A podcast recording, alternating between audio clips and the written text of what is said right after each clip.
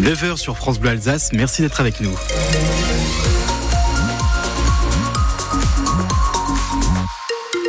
Toute l'actualité avec euh, Aurélie Loquet. Les footballeurs strasbourgeois touchent le fond face à Brest. Une défaite 3-0 hier soir. C'est la deuxième prestation catastrophique de suite à la Méno. Alors, Luc Dreosto, les supporters sont en colère. Oui, Aurélie, c'était une soirée cauchemardesque à la Méno. On a vu des scènes inédites depuis le retour du Racing en Ligue 1. Alors que le Brestois Madi Camara venait d'inscrire son troisième but à l'heure de jeu, les Ultra Boys ont exprimé leur colère. Ils ont quitté les tribunes une demi-heure avant la fin du match.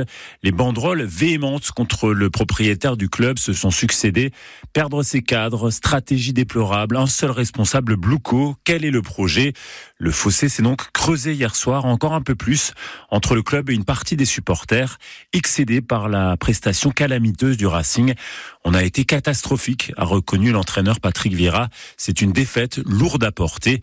Les Strasbourgeois sont retombés dans leur travers du début de saison, perdus sur le terrain, battus dans les duels, faibles techniquement, nonchalants parfois, à l'image d'Ismaël Doucouré qui a perdu le ballon à l'entrée de la surface sur le premier but brestois.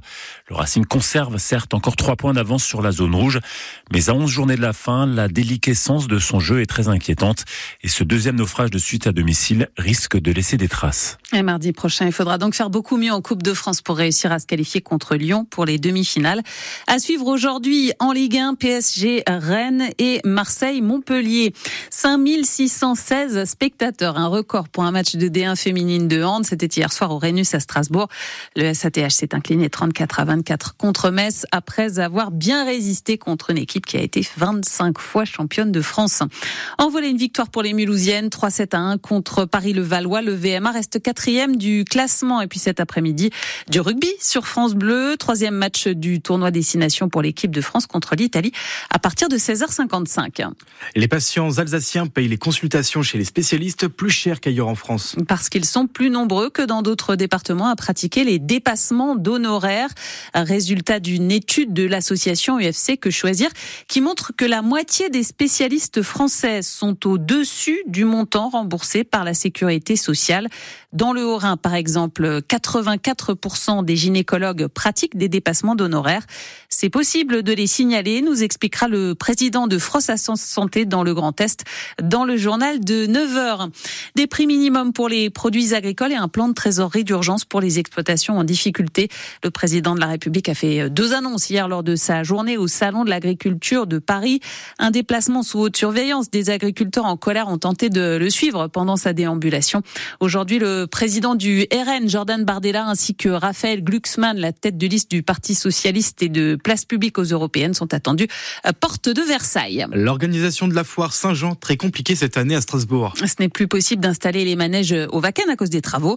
Et pour l'instant, la ville et les forains n'ont pas réussi à se mettre d'accord sur un nouveau site, Émilie Pou.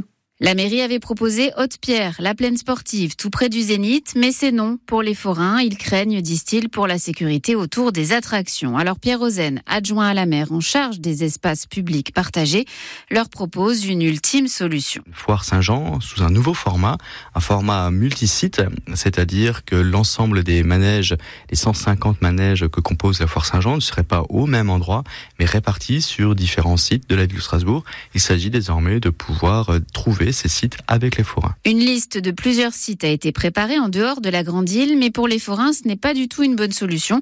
Patrick Balga est le président strasbourgeois du syndicat des industriels forains. Il aurait aimé garder le site du Vaken et il ne sait pas si la foire Saint-Jean pourra avoir lieu cette année. Je ne sais pas. Euh, je pense que, vous savez, les forains sont imprévisibles. Je pense que au dernier moment, ils vont peut-être euh, accepter d'aller là et là. Certains vont le faire, certains vont pas le faire. Je ne sais pas. Ils auraient dû garder cet emplacement et puis c'est tout. J'en veux pas la ville. Euh, j'en veux euh, aux promoteurs qui achètent tout. C'est ça le problème. Et donc il n'y a plus de place pour nous. Ce manque de foncier dans le centre-ville, la mairie de Strasbourg dit l'avoir anticipé. Elle est en train d'aménager un terrain dans la plaine des Bouchers. Et si elle a lieu cette année, la foire Saint-Jean se déroulera à Strasbourg de la fin juin à la mi-juillet.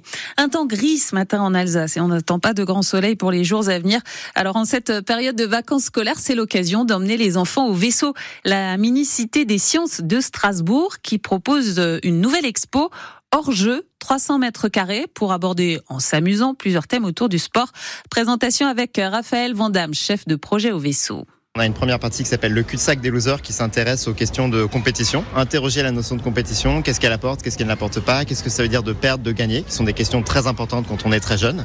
On a un deuxième moment qui s'appelle l'allée des sports louches. L'allée des sports louches qui euh, justement s'intéresse à l'immense variété de ce que peut recouvrir le sport.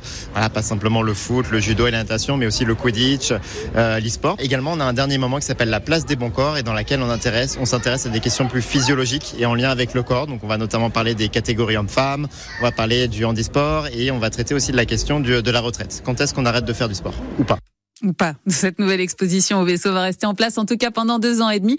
L'entrée coûte 12 euros pour les enfants et les adultes. Ouais, on parlait de la météo. Euh, bon, ben voilà, c'est un temps, euh, un temps gris hein, aujourd'hui, Jordan. Toujours gris, mais vous inquiétez pas, il y aura quelques éclaircies dans la fin de matinée aujourd'hui. On notera aussi le passage de quelques rares averses